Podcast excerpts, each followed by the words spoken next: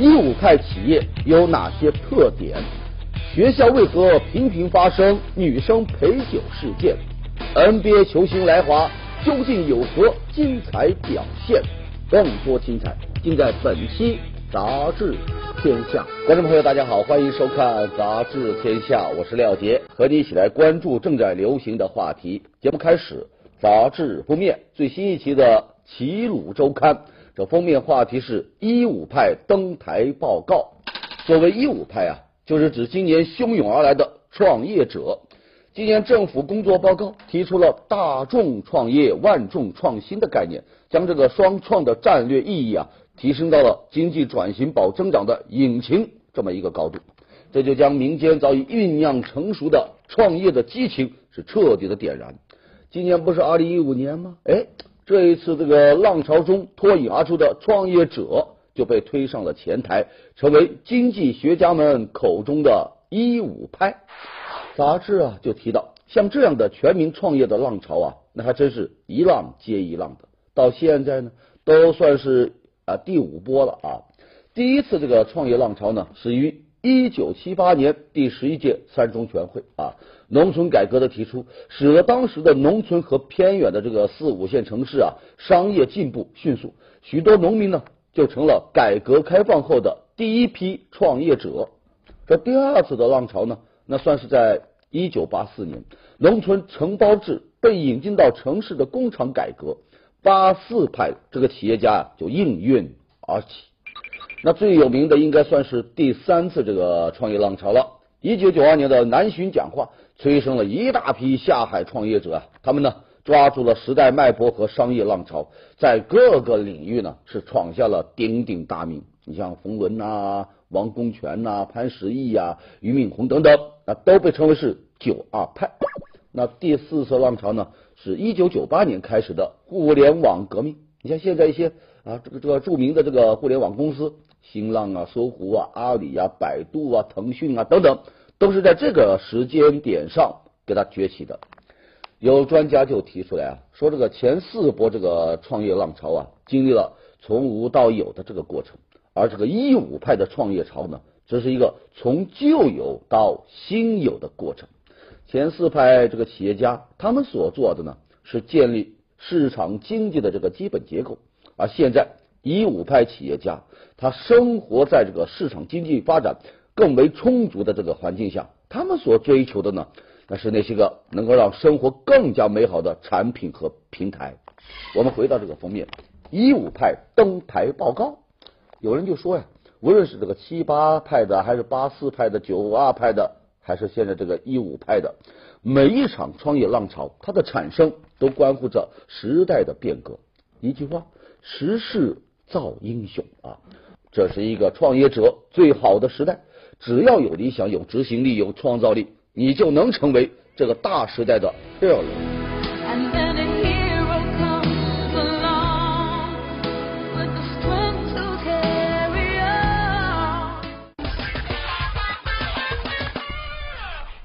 接下来我们来关注天价黑枸杞。黑枸杞啊，这青海草原上常见的这个野生植物，因为生长在高原，所以呢。就增加了几分这个神秘感，在很多店铺中，它就被宣传为是美容神药，是抗癌明星。于是啊，那身价暴涨啊，从这个八年前的几百块钱一斤，涨到现在多少呢？上万块钱的一斤。哎呦，这价格是堪比黄金啊！前不久还发生了什么事件呢？数千外来者掠夺黑枸杞，让这个黑枸杞这么一个药物呢，就进入到了公众的视野。近些年来，由于人们对这个健康的重视啊，一些原本很普通的食物就披上了神秘的外衣。黑枸杞就是其中的一个啊，就跟当年的这个 绿豆水包治百病的这个风潮一样啊。这黑枸杞价比黄金的背后呢，其实啊也站着许多大吹特吹的账务本啊。其中第一个账务本呢，应该算是当地的这个这个这个地方政府啊。第二个呢，那就算是商业策划；第三个呢，就是追风的心理。咱与其说是商家误导了消费者，倒还不如说是咱消费者心甘情愿的在掏钱。当经过科学检测，并没有太多效果的这个野果子成了送礼贵重商品的时候，当几年前的抗癌茄子兴风作浪的时候，其实啊，我们每一个人的心里啊，也都住着那么一个张悟本。当年由于这个张悟本的三寸不烂之舌，由于商家的推波助澜，那原本平平常常的这个绿豆，那是这个飘散的大江南北、长城内外，结果怎样啊？无非就是一场伪科学的笑话和闹剧啊！今天我们需要关注的是，物以稀为贵，它真的就一定符合市场规律吗？物价监管，你有没有起到应有的作用呢？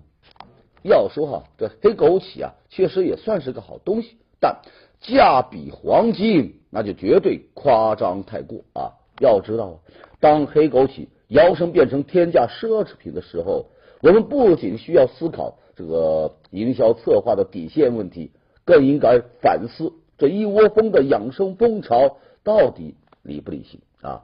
我们就想问一句：那些个追风逐潮的人们，你上一次喝的那个绿豆汤消化完了吗？好，继续来关注我们的热点话题，说这个河南封丘县公安局啊，最新一期的陆警培训班呢。这个引起了人们的关注啊！这个训练班呢，共有三十六人入训，其中三十五个人的身份不符合规定。这个按照相关规定啊，拟录用的民警啊，必须具备公务员的身份，而获得公务员身份呢，只能通过这么两条途径：一呢，就是被省级公务员主管部门统一招考录用；那另外呢，就是军队转业干部的安置。而在这个训练班里啊，除了一个人是公务员，其他三十五个都是公安局内部的文职人员、临时人员。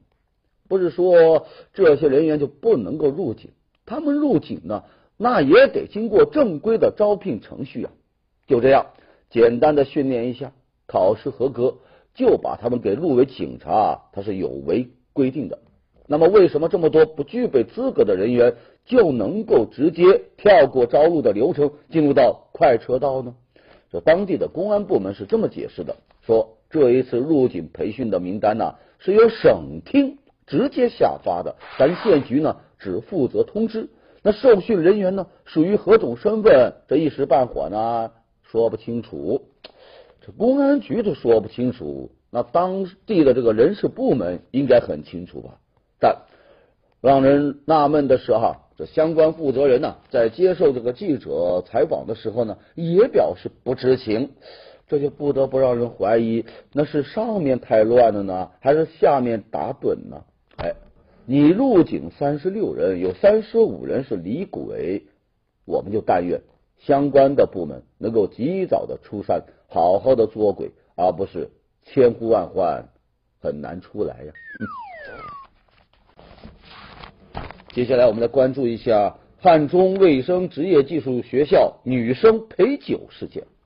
上个月，有人就爆料说，这个学校的副校长杜某啊，让四名女同学呢去这个 KTV 啊陪酒。期间呢，这杜某还对一名女同学呢是动手动脚。当事人杜某呢，他也承认啊，说确有其事。这个事情呢是发生在去年。对此，学校就回应说。说，二零零五年起啊，学校以委托管理的形式呢，引入社会力量来办学。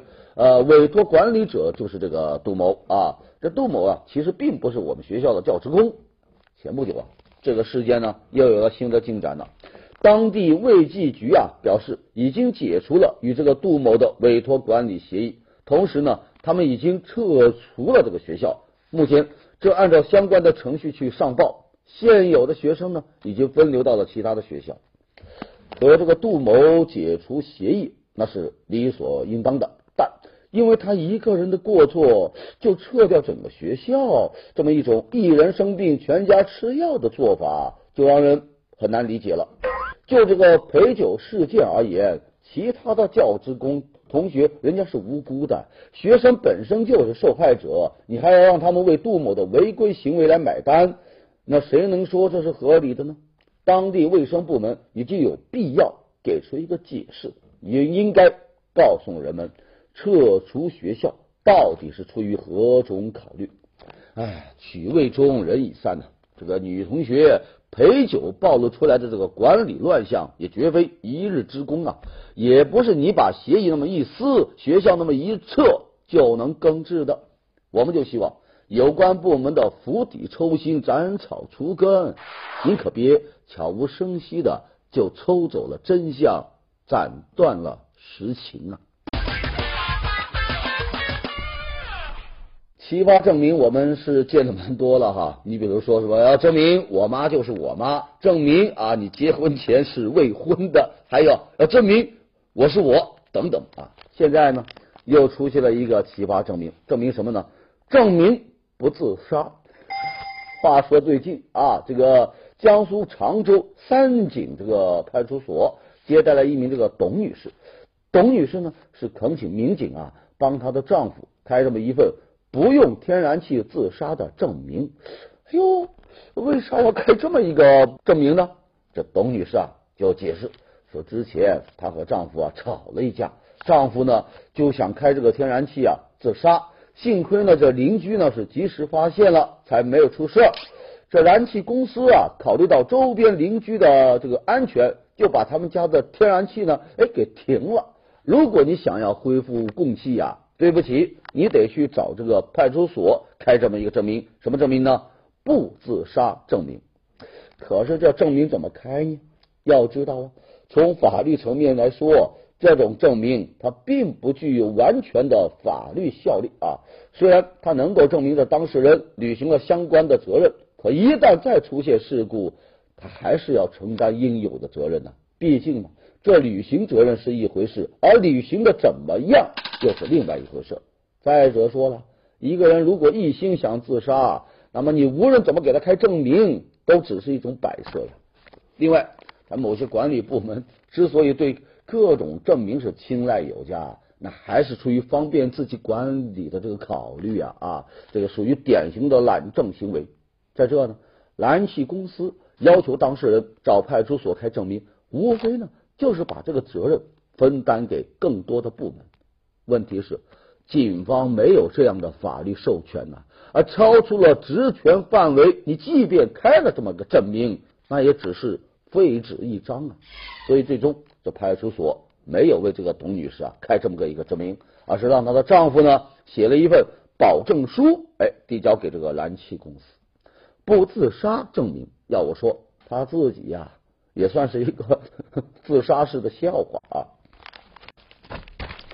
接下来啊，说这个前不久沈阳的姑娘啊严月明啊，捡到了一个钱包啊，里边呢除了一些个证件外啊，只有现金两块五毛钱。那随后呢，他就给丢钱包的这个打了个电话，结果您猜怎么着啊？对方大姐啊，是居然就告诉他说：“我钱包里有四千块钱啊，你赶紧把钱包和那钱。”还回来，这一下呀，就惊得姑娘顿时就傻眼了。难不成这捡钱包也跟扶老人被讹一样，成了一个禁忌？这以后还能不能愉快的拾金不昧了呀？好在呀，警察叔叔是眼明心亮啊，人家动用了柯南断案的逻辑推理，得出了一个结论：那个钱包实在是太小了，你无论怎么塞，它都装不下四千块钱呢。于是，这大姐最后呢是姗姗的把这个钱包给领走了。哼，按说这事儿就到这了，好心人没被冤枉，还真叫一个幸运。可他的解决方式呢，却让人放不下心来，因为这就跟那扶老人被讹，最后被监控证明是清白的一样，他充满着变数啊，靠运气啊。假如那钱包哎不是那太小的，而是挺大的。完全装得下四五千块钱，请问这拾金不昧的严姑娘又该如何自证清白呢？那今后这严姑娘如果再碰到这事，再碰到钱包，你是捡还是不捡呢？捡了以后是不是要打电话呢？哼，继续拾金不昧，或许某一天还真就成为冤大头啊！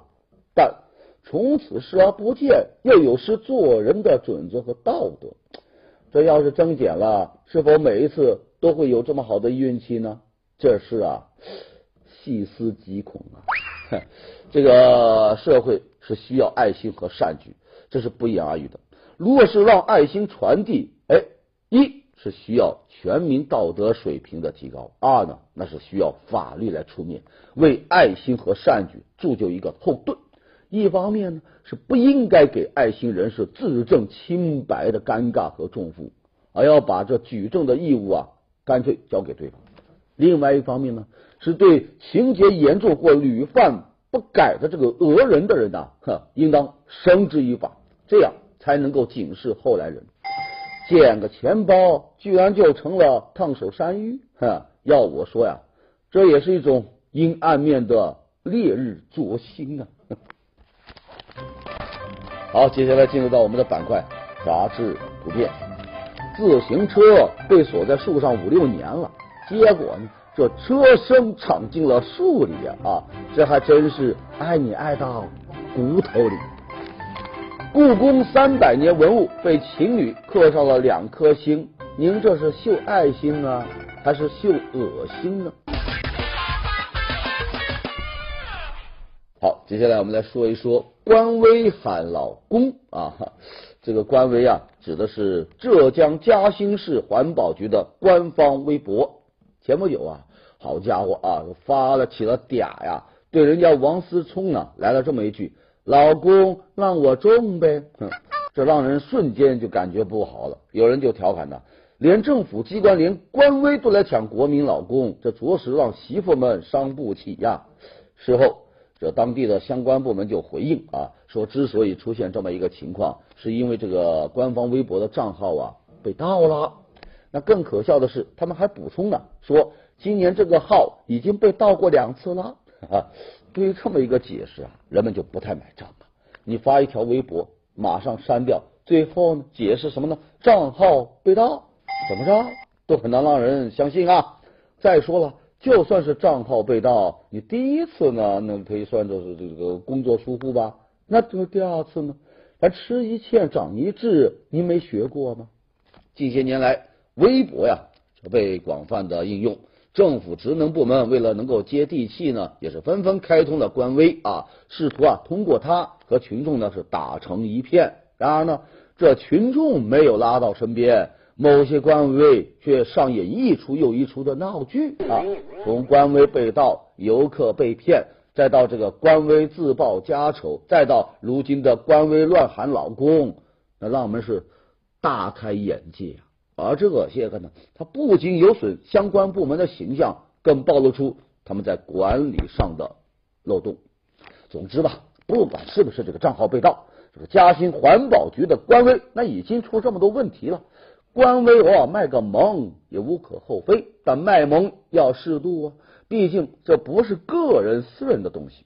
接下来那就需要相关负责人在管理上下功夫，不要再出现什么乱喊老公的戏码，要不然媳妇们恐怕不会那么轻易的善罢甘休啊。嗯，好，接下来我们来关注一下 NBA 来华热啊。过去的这个几个月呢，那还真算是属于一年一度的酷暑百无聊赖季啊！篮球迷们饿的是咕咕乱叫啊！毕竟嘛，NBA 处于这个漫长的这个休赛期，呃，男篮呢又只有不忍直视的热身赛啊，这一时间呢，这个无比赛日俨然就成为了一个精神炼狱，这该如何是好呢？要说呀，那还真是瞌睡碰到了枕头，口渴。碰到了酸梅汤，这边厢球迷饥渴难耐啊！那边呢，NBA 球星一波一波组团来华，主动送上门来给球迷们解乏，让大伙啊是兴奋不已啊！NBA 来华热现在成为了一种现象级的赛事了。咱纵观 NBA 来华啊，主角呢基本可分为这么两类：一呢就是球星派，二呢那就是球员派。球星哎，有点像明星啊，虽然是来华潮的主力军啊，现役的有这个科比、詹姆斯、韦德这些个巨星，那算是中国人民的老朋友啊。就连已经退役的麦迪呀、艾弗森等等，也会来分这么一杯羹啊。詹姆斯啊，甚至还收获到了“老北京”的称号。简直啊都可以和北京队的外援那个马政委、马布里来媲美了啊！不仅如此呢，很多什么三线的、二线级别的这个 NBA 球员呢，也喜欢频频来中国刷脸啊，来享受被球迷包围尖叫的那种待遇。那么，为何 NBA 对中国就情有独钟呢？无非两个字：呵 呵吸金啊！咱们都知道啊，任何事情它都不是空穴来风。那么 NBA 来华热，它背后会给中国留下什么呢？那不少人啊，正能量往积极方面想，比如能带给中国体育市场一些活力，为不少这个国内的体育品牌打响它的国际知名度，给中国本土的球员做出示范作用等等。但其实来华热的本质那就是商业，类似于。这个洋快餐啊，只要自己没有硬菜，你就没有什么营养了啊！就像韭菜，就只是搁这么一茬，即便是能够在人群当中你多看他一眼，又能怎样？NBA 来华热就是一股吸金潮，就像这酷暑的这个天气来的猛烈，过去呢也难免也是一地鸡毛。要我说呀，现在已经立秋了，这 NBA 捞金热也该到了。降温的时候吧。接下来我们来关注电影的话题啊。前不久《碟中谍五》啊，在国内上映啊，第一天呢就有一点二四亿的战绩夺得了首日票房的冠军。投资方马云更是盛赞阿汤哥的演技。说起来哈，五十多的阿汤哥早已不在他演艺生涯的巅峰期了，但有人就认为啊。他的代表作《碟中谍》系列啊，可以说是他不朽的经典。阿汤哥与这个《碟中谍》呢，就像是博尔特与百米赛跑。而对咱们的观众来说，刚刚过去的暑期档把好多人都给憋坏了。你放眼望去，那是一片妖气弥漫，除了《捉妖记》和《大圣归来》，别的似乎就没啥可看的了。《捉妖记》啊，那已经是二十四个亿的票房了，但有人就认为啊。咱国产电影不应该自满呢？为啥呢？在过去的七月份的国产电影保护月当中，如果《碟中谍五》不是因为坐月子而推迟几个月的话呢，《捉妖记》和他来 PK，那还真不知道是鹿死谁手啊！无论是北美票房还是世界票房，《碟中谍》那都有一种姜太公在此，诸神退位的霸气。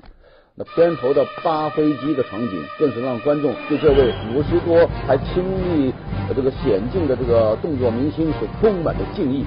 阿汤哥啊，更是强悍宣言呐，说动作片我要拍到九十岁。这一份精气神看着就很提气呀，这可能就是这个《碟中谍》系列不降反升的原因。阿汤哥在戏里在戏外都在演一场叫做传奇的大片。前不久，自拍界的泰斗高晓松啊，又出新作品了。只见高老师在他的微博里的那个照片呢，啊，这个描着这个妩媚的这个眼线啊，这个手托着香腮啊，含情脉脉的看着镜头，跟之前大力寻的这个形象简直是天壤之别。有人就调侃说，高老师啊，属于那种明明只能靠才华，却偏偏要靠脸的人。还有人就总结出了这个微博八大杀器，就是高晓松的自拍、马建国的画、使徒子的链接、丁义成的歌，还有薛之谦的段子、刘全友的手，以及休闲路的指甲、王思聪的狗。其中，高老师自拍是名列首位。您瞧瞧。连自拍都是如此酷炫的风格，那真是太对得起这一个不羁的音乐人的形象。这不，前不久他又搞了一个幺蛾子出来啊，要上淘宝啊，以一元起价把自己给卖出去。据了解，竞拍成功者能够获得高晓松亲笔签名啊，以及呢可以和高晓松这个来一个抱抱、爱的拍照啥的。而拍卖所得的钱呢，将全部注入到这个嫣然基金。这个事也引起了人们的关注。话说，这已经不是淘宝第一次拍卖名人了。你像时尚主编苏芒啊，演说家乐嘉，还有主持人崔永元都被卖过了。其中啊，苏芒和崔永元的一小时卖到了三十多万，于是人们就比较关心这位新晋的阿里音乐董事长高晓松先生，他会被卖出多少钱呢？还有人就认为啊，这样的拍卖呀，哎，有点是像炒作啊。你像高晓松升任到阿里音乐的董事长以来。那已经是新官上任三把火啊！这个第一把火呢，是和阿里员工愉快的开展了一场活捉高晓松的活动啊！许多员工到处啊在办公楼啊捕捉高晓松的踪迹，然后呢上网晒这个签名、晒合影。第二把火呢，就算是在这个网上峰会上做了一个长篇演讲，并放出豪言，说三年就要把阿里音乐做成世界级的音乐机构。他还表示啊。互联网只是对唱片业呢产生了冲击，但对音乐创作并没有伤害。但现在的音乐人呢，已经只想着要捞快钱了，而放弃了创作了。想要改变这一状况呢，那就是靠高晓松。还有，这算是第三把火，就是把它卖出去哈。那么这一次淘宝这卖的到底是总裁还是情怀呢？在这里啊，我们就认为炒作不要紧，只要注意真。但凡有音乐作品，咱天天看高老师自拍，咱都乐意啊！好，好，接下来南方人物周刊，我们来介绍几个类词。第一个类词“最萌相思日记”啊，说浙江台州一个二年级的小学生啊，因为同桌转学去了上海，他把所有的思念就写进到他的小学日记。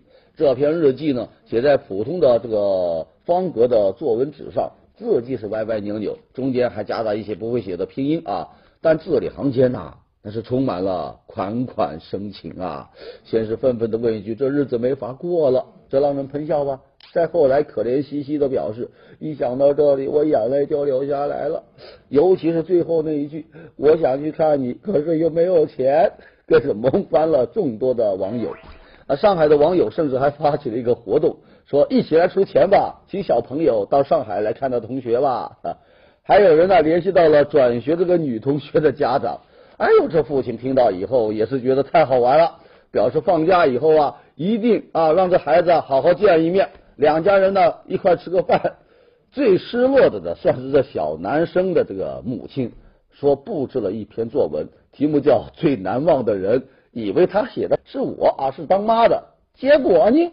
啊，你懂的。好，好，下一个瑞词“小公举”这个词呢，是从“小公主”谐音给它谐过来的。小公举，哈哈，一开始啊，它被用来指那些个娇生惯养的女生。后来呢，这个词啊，竟然就变成了某一类男生的特质。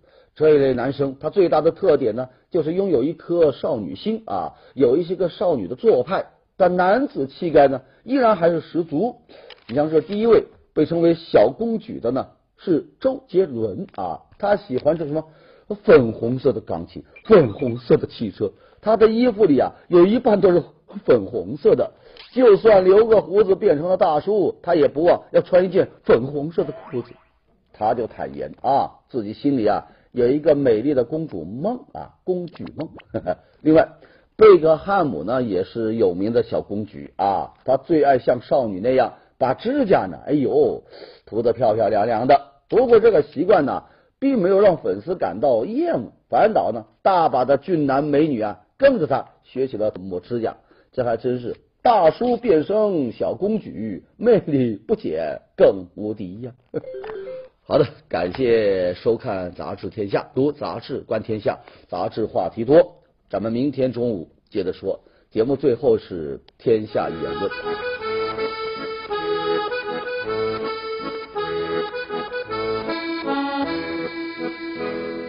Uh...